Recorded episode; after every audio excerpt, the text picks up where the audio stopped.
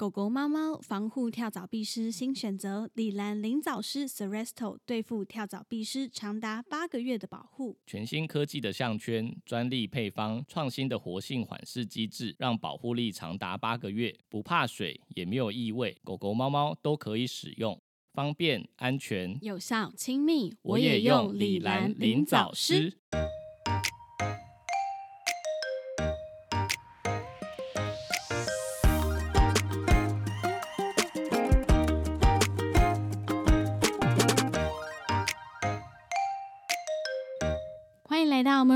兽医碎碎念，我是兽医师马克。我是动物医院柜台小鱼。我们的节目会在每周四的晚间六点更新，为大家带来动物医院的日常生活以及闲聊，提供宠物医疗相关的知识。今天我们要讲一个，应该说两三个还蛮有趣的话题。嗯，今天这集我觉得蛮有趣的，前面就发生很有趣的事情啊。哎，我认真觉得那个喉喉糖掉出来那个，你可以剪进去，太荒谬了。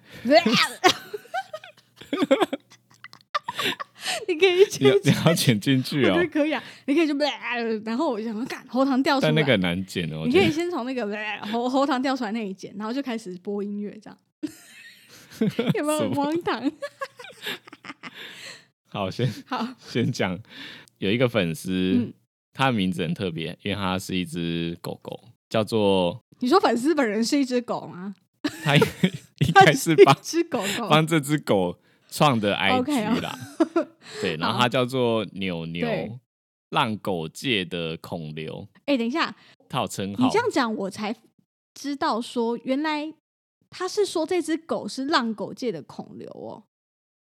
嗯，我哦，不然你觉得是主人是浪狗界的孔刘？我一直以为主人说他自己是孔刘啦。我现在，是这样吗哎、？我现在才不是不是我搞？到底是对的，搞错还你是对的，你是对的，是是我嗯一直误解他的意思哦。所以主人蛮帅的哦。我不知道，因为他大头都是放一张孔刘的照片呐、哦，是 所以我一直以为就是哦，他说他自己是浪狗界的孔刘，我以为是说他在浪狗界的志工圈里面，还是说他是一个什么人物，然后他是里面的孔刘这样。就像我说我是、就是什么呃东区东区蔡依林之类的这样，我以为是这样 子。淡水金城武。我以为是这样，结果哦，你这样讲，我才才我懂懂了应该是说他的狗很帅啦。啊对，我觉得应该是这个意思。OK，好，我们讨论别人名字太久了。你念一下他的问好，题。等我一下。想问一下，我们有没有机会做关于宠物长照相关的话题？像是一般没有经验的饲主，该怎么克服打皮下的这件事情？最近因为他们家的老犬开始有一些肾脏病的问题，医生叮嘱要每天开始施打皮下的输液。虽然目前已经打了十几针了，比较敢面对扎针这回事，但是第一次打的时候，心里还是差到不行，手疯狂的发抖。当时为了克服恐惧感，他还特地拿出一点的裁缝针猛戳我家的沙发，训练手感。我当时真是害怕极了，所以也想问问看，就是马克跟小鱼打皮下输液有没有什么样的配博？感觉这是许多饲主迟早要学习的技能。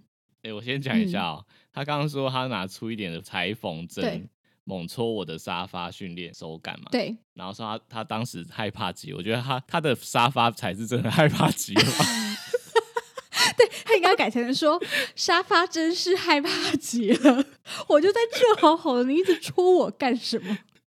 而且我觉得，就我我刚刚就是已经失去重点，你知道吗？我就在想他的沙发到底是 布沙发还是皮沙发？先私讯我们回答这个问题。你家的沙发到底是什么材质？因为我刚刚在想说，应该是布沙发才可以拿来搓嘛，因为皮的就是搓就破掉了。还是他就是拼了，就是觉得不行，我们就是要训练这个皮的手感，他就他就已经不管这张沙发的死活了，我就是要练。你说因为模拟真皮的质感，为了我的狗，我就牺牲这张沙发算算什么？这样会不会？有可能 好好，先跳过那个讨论别人沙发家的材沙发的材质，好吧？我们讨论嗯 讨论重点。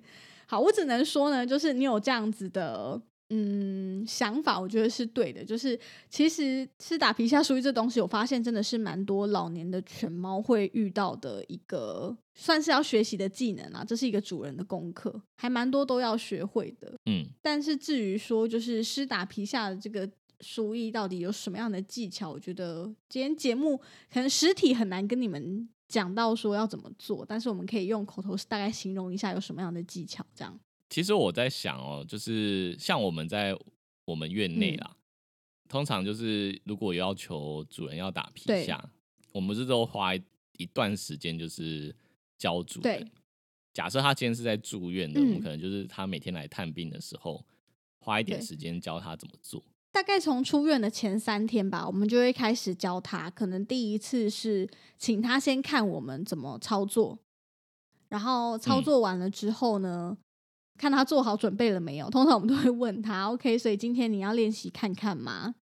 好，那假设说他说：“OK，我准备好了。”那通常可能第二天我们就会让主人施打操作一次，让我们看看看他的一些手法啊，或者是姿势上面有没有什么需要再调整的。然后直到出院的时候，反正至少出院前啦，我们会看他从头操作一次，包含连那些耗材的组装啊这些东西都会一起重新帮他审视一下，回去施打会不会遇到什么问题这样子。对，所以他对他本来就不是一次就能学会，就是我们有点像就是老师教完之后最后验收。对对对对对，有一点像是这样，所以这本来就不是一时半刻能学会的啦，本来就要多练习几次。但是我觉得一般的医院啊，假设他今天就是只是单纯去看诊，嗯，有些医院应该是没有那个时间，就是把他教到会，嗯，可能顶多示范一次，然后然后主人就回家就必须要自己做，对，有点难。然后医生可能会说啊，你回去没办法，你就是每天带来啊。哦，对啊，对啊，因为因为我我有一些客人，就是他最终还是没办法克服恐惧，或是没办法学会，做不到啊，对，或者是动物太。激动，然后没有办法操作的，他们还是会带去附近的医院，然后但是可能后续就不一定会再遇到医生，有可能其他医院的助理就直接帮他做完，然后就是再对，然后再交还给他，这样对对，没错。而且其实教这个是真的蛮花时间的，像我们医院自己的做法是，就是派出一位就是教学的助理或医师，然后在诊间里面。然后同步，大概都会花个半对，至少半小时到一小时。我觉得要看主人啊，有的主人他就是会想要学的比较仔细啊，或者是他全程录影，然后中间有问题的时候又会提问，所以这也是要看主人学习的状况，他能不能够吸收。有的主人发现说，哇，居然拿这个出这么粗的针，然后戳我的猫，然后就已经脑子一片空白了，然后他可能吸收的速度就会变得很慢，你要花很多时间去教他。对，而且可能每间医院的做法也或多或少有些不一样。对啊，有有不同的形式。对对对，就是每个医生或者是医院的习惯不太一样。对，所以学的好不好，这都有都有差。哎，我我发现之前啊，就是有一些主人，他们甚至是自己就怕那个针。哦，对，就自己很害怕打针。有的主人本人就是会晕针的人。对，所以他看到那个针，他就他就受不了了。对，然后就可能会找其他家人来。来帮忙做这件事情，对对，嗯对，而且我们就是像刚刚讲到住院的时候会先提前学嘛，原因是，呃，他在住院这段时间，我们也比较能观察到这只动物在操作的时候会不会有什么困难，因为每只猫咪或狗狗它们的习惯不一样，有的猫咪就是哦，你戳下针的那一瞬间，它就会想要飞，想要跳。那我们就是在医院操作了几次之后，就知道说哦，这只猫咪会有这个状况。那我们在教的时候就可以特别提醒主人哦，猫咪可能在施打的时候、下针的时候，你可能需要两个人帮忙，就一个人先抱着它，另外一个人下针啊。下针之后状况就很好了，就不太需要不太需要去抱住它，还是说抓抓着它啊？反正每只狗狗、猫咪状况都不一样啦，有的就是很乖，然后有的就是比较难操作。这个就是看。医生跟助理如果观察到的话，就会一并教主人要怎么做是比较好的。嗯嗯，我们遇到比较难的啊，嗯，好像柴犬是比较难的。我曾我曾经有一个病患，是他很年轻，他才我印象中才一两岁吧。对，嗯，对，然后就是肾脏就是已经坏掉了，就是慢性肾病。嗯，对，然后但是因为主人就觉得他还这么年轻。也不想说，就是不想放弃啊，就这么快就放弃他。对他想要再多让他看看这个世界，然后带他出去玩。这样，对，所以不得已的状况下，就是只能用皮下的输液的方式去尽量维持它。，对，嗯，然后因为他每天都要打，然后但是呃他在住院的期间，其实我们就发现他非常非常难操作，越来越难。所以后来主人就是每天都带来，但他、嗯但他的狗就是非常的夸张，嗯，就有点浮夸，这样就是可能只是消毒在捏皮的时候，大家就知道就柴犬就是会这样没有，尖他光上光是先进来，我们要先上头套，他就已经就是已经很抓狂就已经在尖叫了，对，他就已经在哦尖叫，光是要戴头套，他就已经知道接下来要发生什么事情。呃，我觉得打皮下还有一件蛮困难的事情，除了你操作已经熟练之外，就是其实动物它们真的很聪明，你打一次跟打第十次，它们的反应绝对不一样。通常打到第十次的时候，它会知道说，OK，接下来要发生什么事情了。那有的狗狗或猫咪，它假设真的比较不喜欢或觉得不舒服的话，它们就会越来越抵抗这件事，会抗拒，甚至看到你在嗯准备东西就会逃走，让你抓不到。对，所以我觉得这个东西就是，我觉得很很磨练主人的心智吧。心智吗？最后你会觉得说，我是不是做错什么？我觉得有些主人会这样自我怀疑吧，就是我是不是做就是他如果真的很抗拒的，就是主人对会觉得他这么痛苦，是不是我不应该做这个决定，对不应该对对继续这样做？对对对对对对，我觉得这蛮消啊耗主人的一个心智啊，我觉得很很折磨。嗯嗯嗯嗯，但是也是有一些是就很配合的啦。对对对，也是有很乖的，就是就是很配合，然后施打操作的时候都不会有什么太大的挣扎的，这种也有，只是好像比嗯较少吼。嗯，其实我觉得也不少啦，还是还是蛮多可以正常操作的，嗯，因为不能正常操作的就不会用这个方式。如果如？果我们打第一次发现天哪，他根本是疯子，然后就不会再就不会教主人了。没有，我们还是会还是会试试看啊。然后那个，我觉得有一个很需要注意的地方，嗯就是施打皮下一定要做好消毒。对，对，因为它还是有机会感染的。对，因为我嗯我还是有遇到有一些就是主人施打皮下的时候，可能就在消毒上面没有做好，嗯，然后造成皮下的感染跟化脓。我可以爆料别的医院吗？我不要讲他的名字，你要讲你要你要讲哪个 case 啊？我忘了。反正就是主人来，嗯然后他跟我们讲了，就是他操作的手法，这样他就是他就说嗯我之前上一间医院有教过我怎么做，然后我们想嗯说还是从我们通常习惯就是会想要看一下主人怎么操作是不是正确的，还是说在呃无菌的操作上有没有什么问题，我们都会习惯再看一次嘛。然后就发现说，嗯哇塞，三间医院居然这样教他，我真的是傻眼。是这样没有消毒哦。三间医院的医生跟他讲说，你就用同一支针，每次用完酒精消毒插回去，这样就好。你是说他已经用过那支针，然后再把那支针对就用酒精消毒？这对，那只蝴蝶针只要每次用完消毒，就可以再用下一次。不是啊，它可是重点是这样搓过之后，它会钝掉啊，那下一次就会越来越痛啊。那想说是疯了吗？不消毒就算了，多可怕、啊！然后还是说，哦，对啊，反正医院就只给他一支针，然后跟他讲说就一直这样用，那是要用到就有一天戳不进去再换。就下一次回诊的时候再换，可能一个礼拜之哦类的吧。觉得这什么这什么无菌观念呐、那个针头上面应该都有写不能重复使用吧？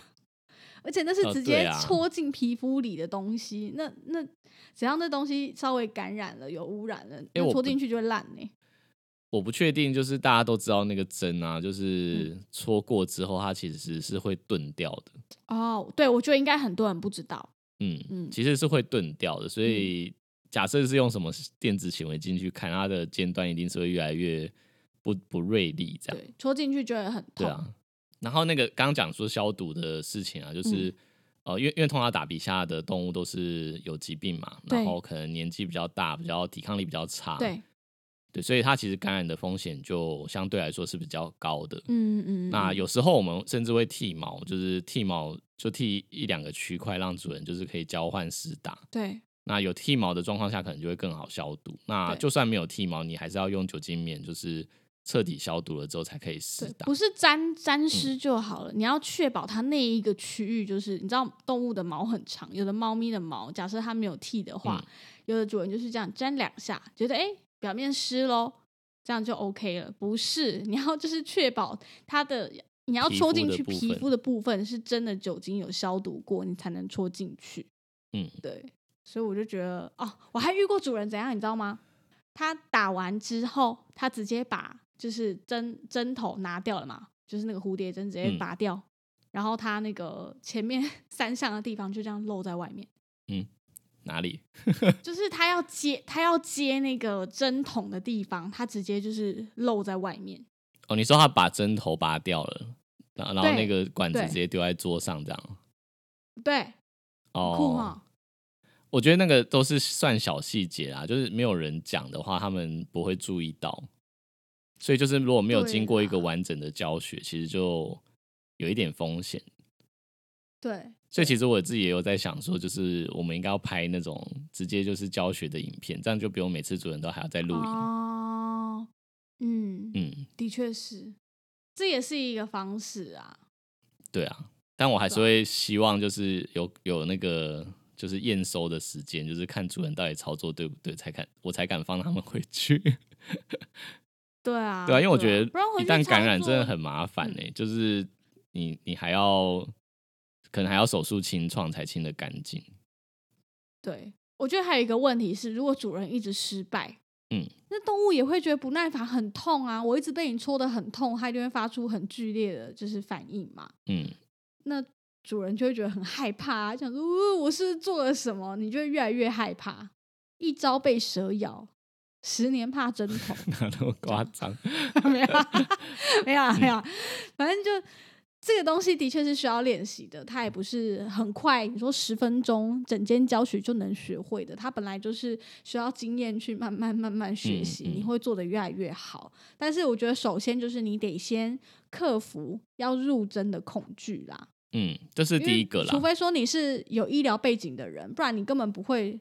就是有这样子的经验嘛，你要先克服掉你要入针这件事情。嗯，然后还有，我觉得他们很常会问一个问题是，就是可能、嗯呃打完皮下之后针抽出来的时候，就是有渗血这嗯件事情，他们就会很他们很慌张，很惊恐，对对对，会觉得流血 了，是不是？流血了，怎么是不是我们操作上面有问题？但但基本上，对其实皮下本来就有一些微血管，对，所以会嗯有就是些微的出血是正常的现象。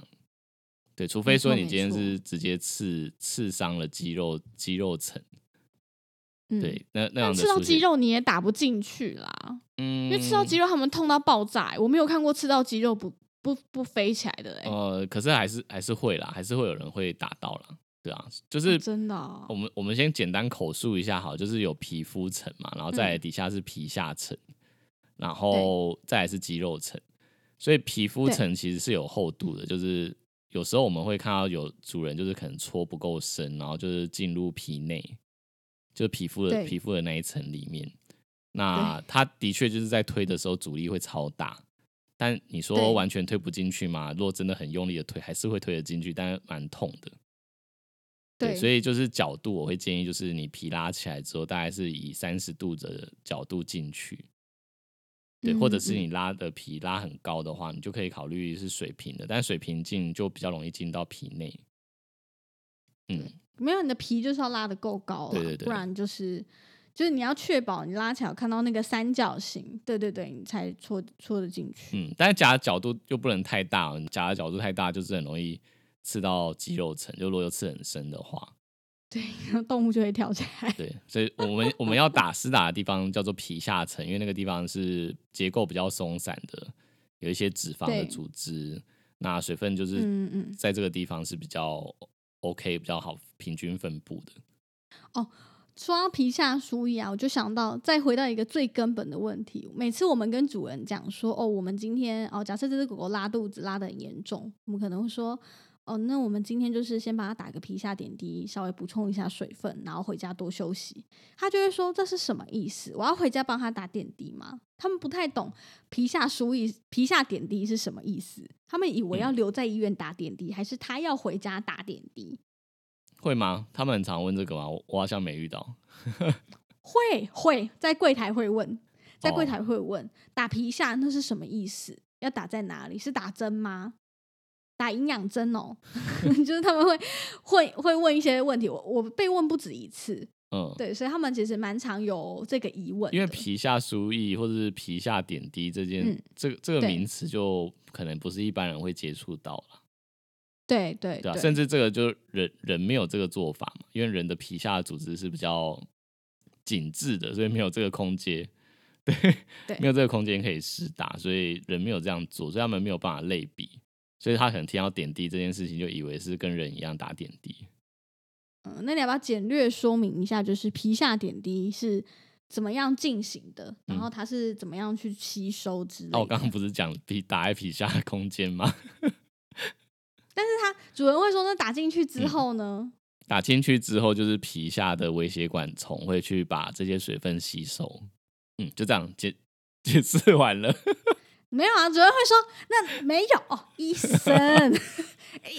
我发哦，那我发现一件事情，果然这些问题都是我在回答的，因为主人每次出来都问说，哦，那他这个是会不见吗？还是他就一直这样子？这是什么？为什么一直压着？我们在整间也会跟主人讲说会有一包啊，然后之后慢慢就会吸收掉了。那就是他们没有吸收进去，他们出来都会再问一次。应该是在里面太惊恐，他一直在看，就是对对对对对到底在打什么这样，然后没有办法思考。对，太冲击了。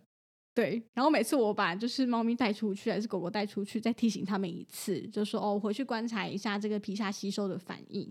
那有时候它可能会跑到，因为它是水嘛，所以它可能会跑到就是肚子下面啊那些会移位置是正常的。然后通常八个小时左右就会吸收了。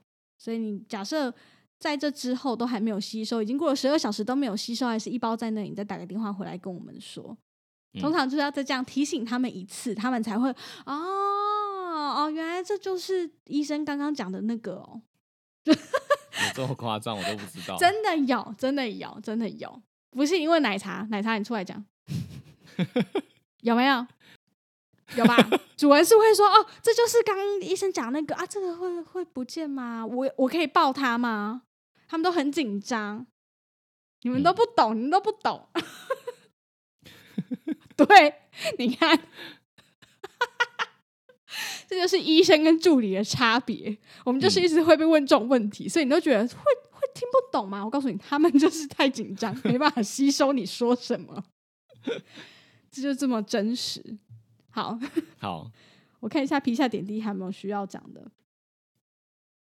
嗯，好，差不多。皮下点滴的部分应该大概就这样子吧。施打的配博，嗯，比较难用口述啦，所以假设你真的在操作上有什么问题的话，我还是会建议你可以带着狗狗，然后回到医院跟你的兽医师说，诶，能不能你看我操作一次，是不是在过程上有什么样的问题？所以它可能狗狗会很挣扎，看起来很不舒服啊，等等的，可以再多跟他讨论看看，看看你操作上遇到什么样的问题。我相信他们应该都很乐意帮你啦。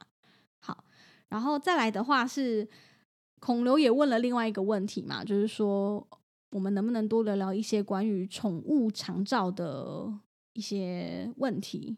嗯，是问题吗？宠物长照相关的话题，相关的话题。对，那呃，宠，我觉得老年犬猫比较常遇到的应该是老年痴呆吧。嗯，不要说那些慢性疾病什么的啦，但我觉得普遍我们比较常遇到的应该是老年痴呆。还有那个关节炎之类的问题。对对，关嗯就是退化的关节炎啊，跟老年痴呆。哎，你知道我妈以以前一直都不知道狗狗也会老年痴呆这吓件事、欸！吓我一跳！我想说你要跟我说你妈是不是老年痴呆？不是，应该还没到吧？还没啦，吓死我。你说他不知道，他不知道狗会老年痴呆这件对事对吗对，很多人都不知道狗会老年多主人都不痴呆知道，哦。好不好？而且而且我跟你讲哦，我们每次在整间，就是就是嗯我，因为我们看老狗有没有老年痴呆，其实我们还看得蛮准的。就一眼就看出来啦，很明对，显、啊。但是主人通常都不愿意承认这件事，就是有时候没有我们要对讲还是要很小心，因为有时候主人就会生气，他说他才没有，他在家里他就觉得他这样，他就觉得他这样很很正常，看起来没没事。他是因为来这里才变这样的。没有没有，我跟你说为什么？就是主人有时候会问我们这个问题，是因为嗯我们医院的厕所里贴了一张就是关于老年痴呆症状的一个海报，一个文宣。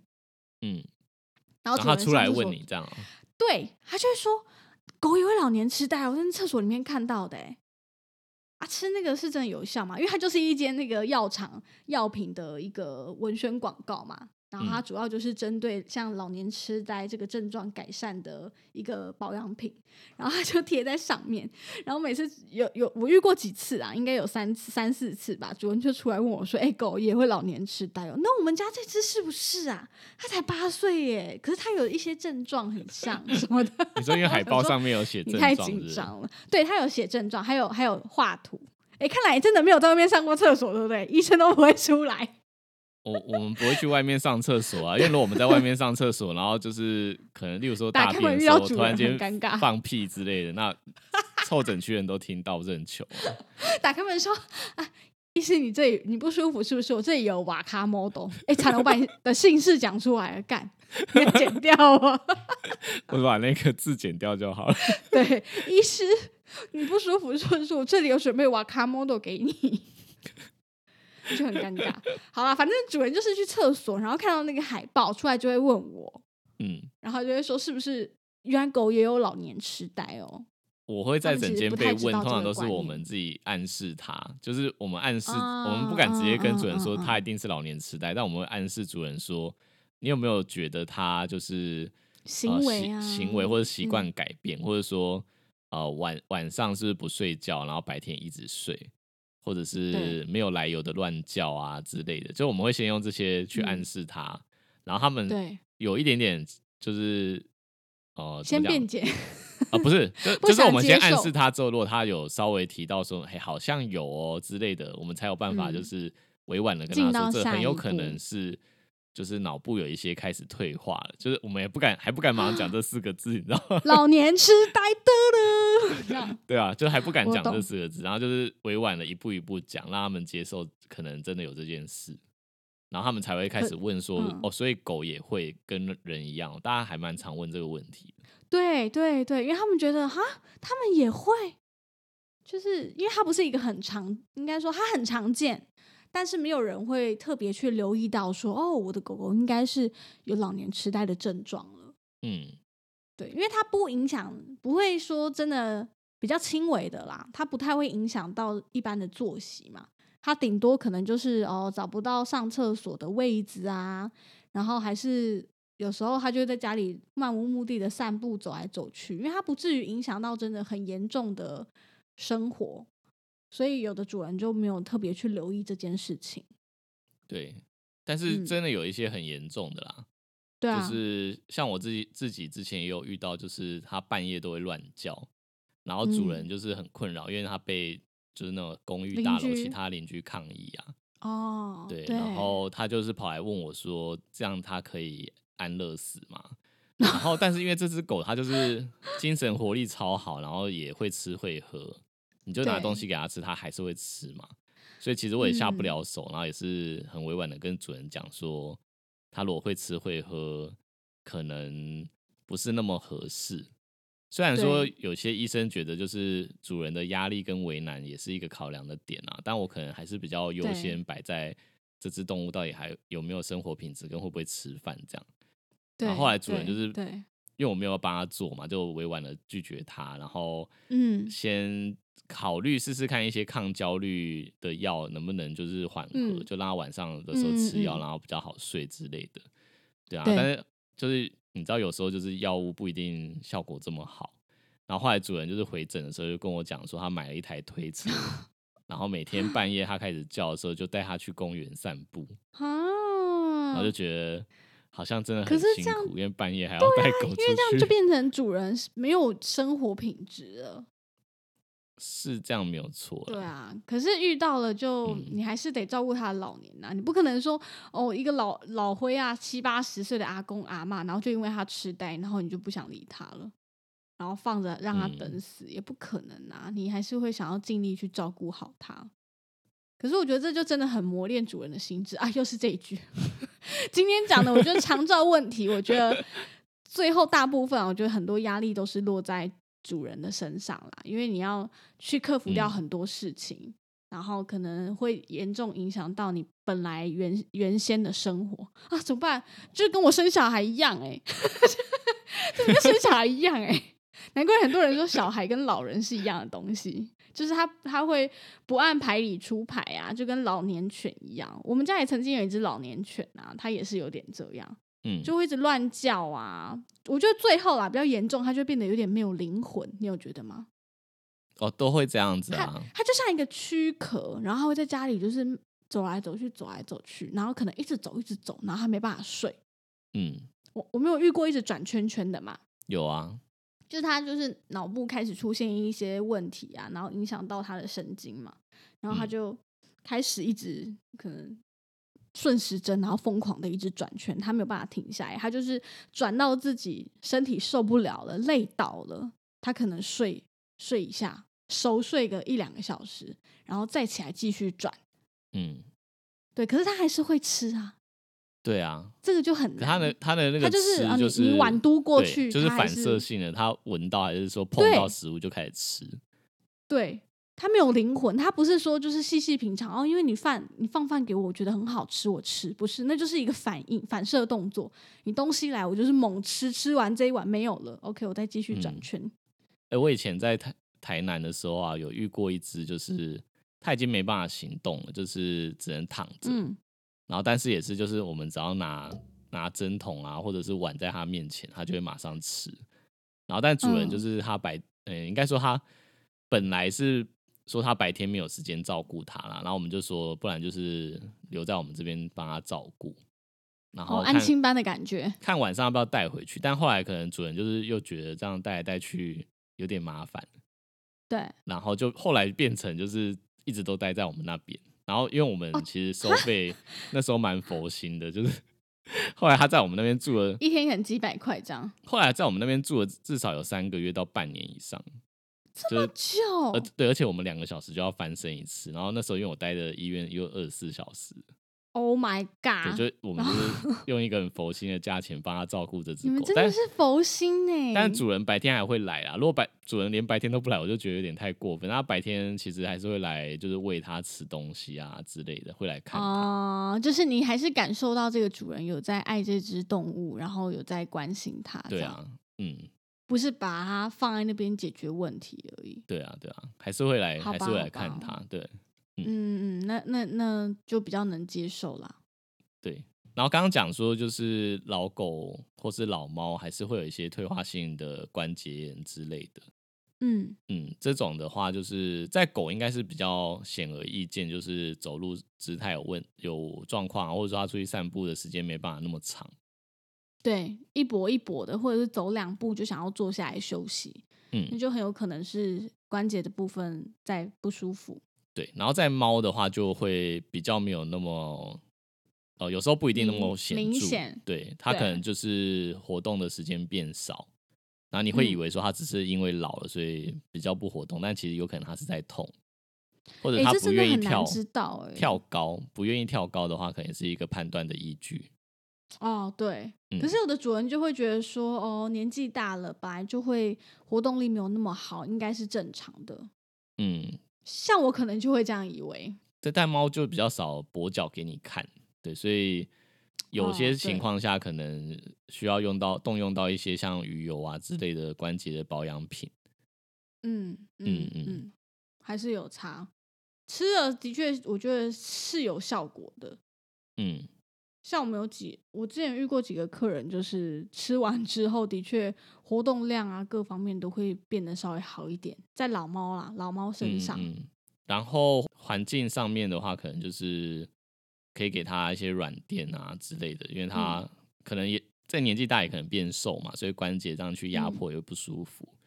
或者是说它没办法跳高了，你可能就是给他一些阶梯式的啊，或者是垫子啊之类的，让他有就给它一个缓冲。平面的活动环境了，嗯嗯，就尽可能不要再让它跳到这么高了，因为这样也很危险呐、老猫就嗯跟老年、老年人一样，很怕摔吧。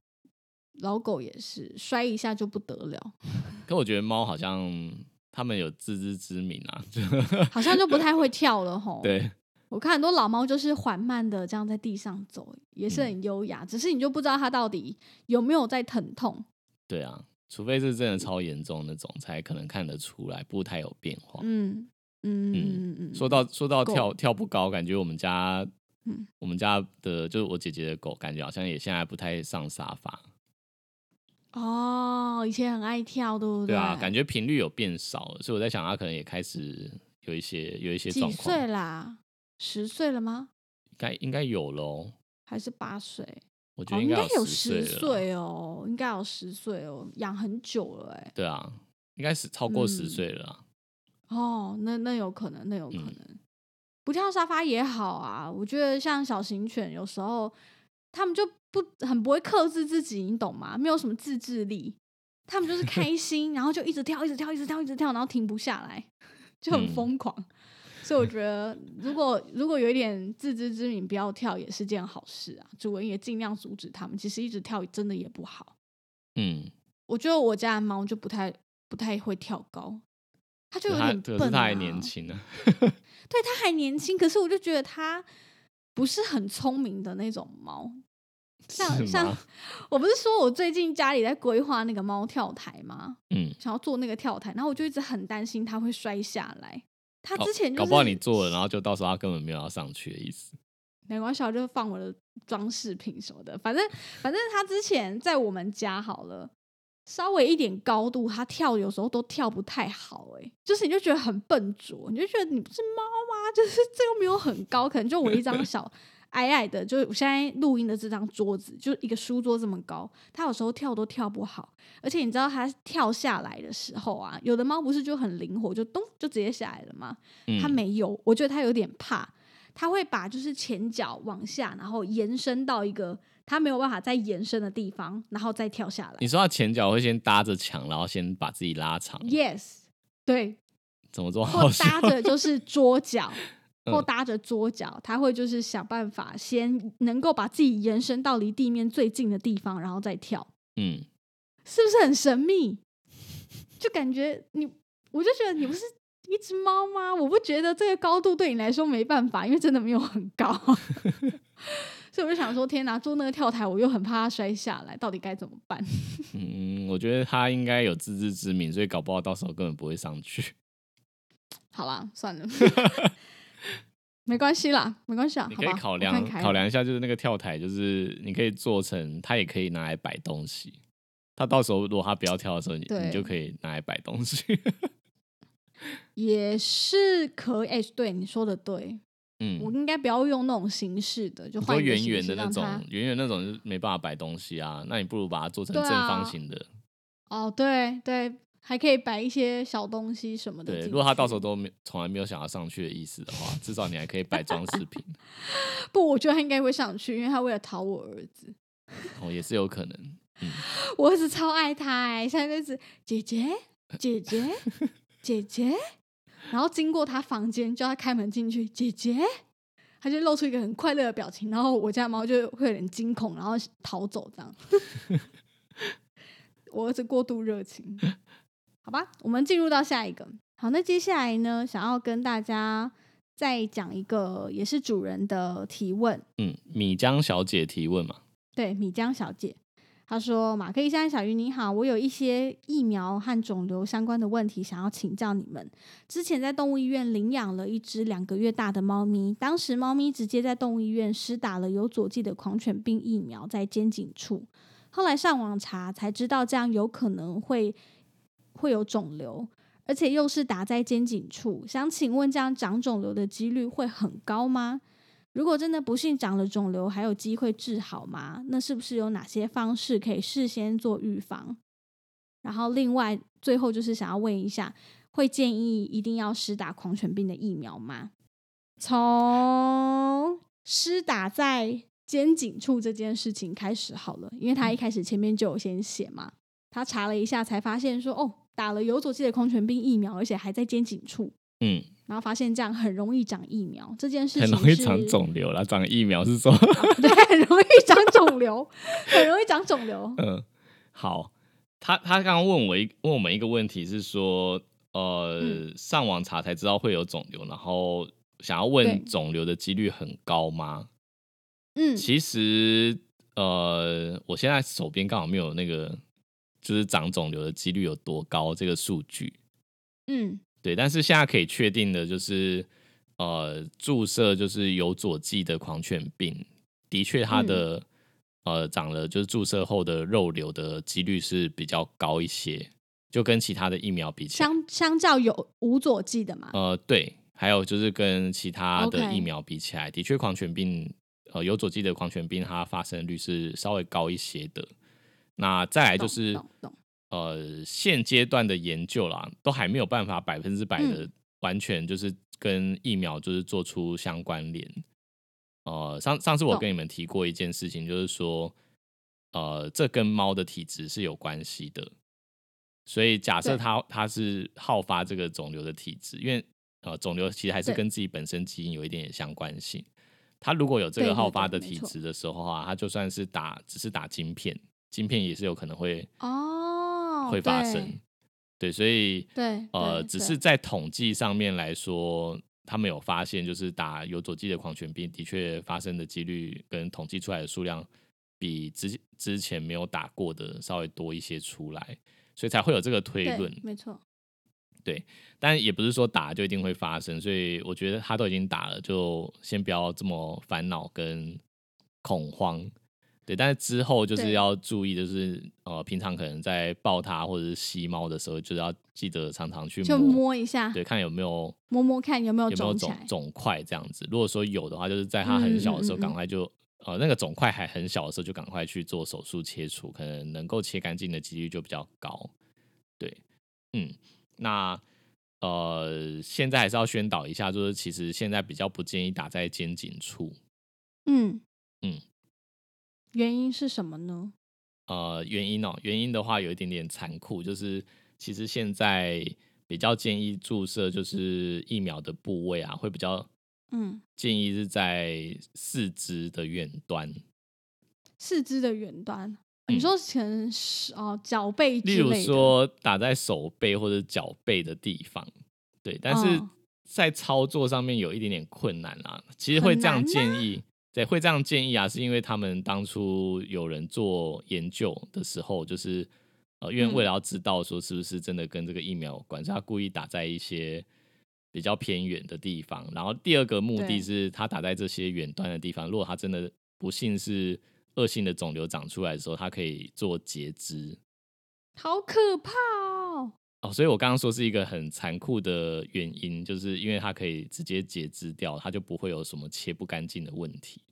超残酷，所以这根本就无关乎打在哪个部位嘛？有啦，有关系，我还没有讲完，就是打在这个地方。残酷的理由是说比较好切除，但他其实当初是为了做研究的目的，就是说，呃，他现在打都都建议打在远端嘛，然后他就发现长就是肩胛中间长肿瘤的几率就大幅减少了，就是统计起来哦，对他的统计就是在还没有建议这个建议之前是，例如说统计一九九零到一九九六年统计六年，然后之后就是建议后之后，他从一九九七年统计到。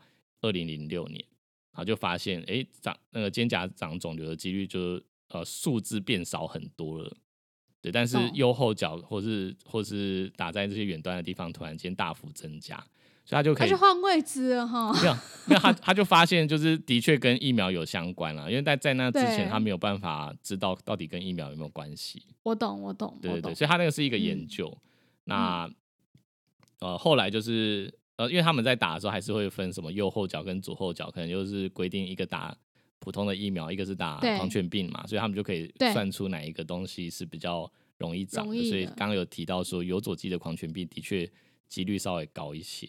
嗯，对，嗯嗯。那后来啊，就是因为因为我刚刚讲说脚背哦真的比较难打啦，就是有些猫要打，你要抓住它的脚，然后又要打进脚背。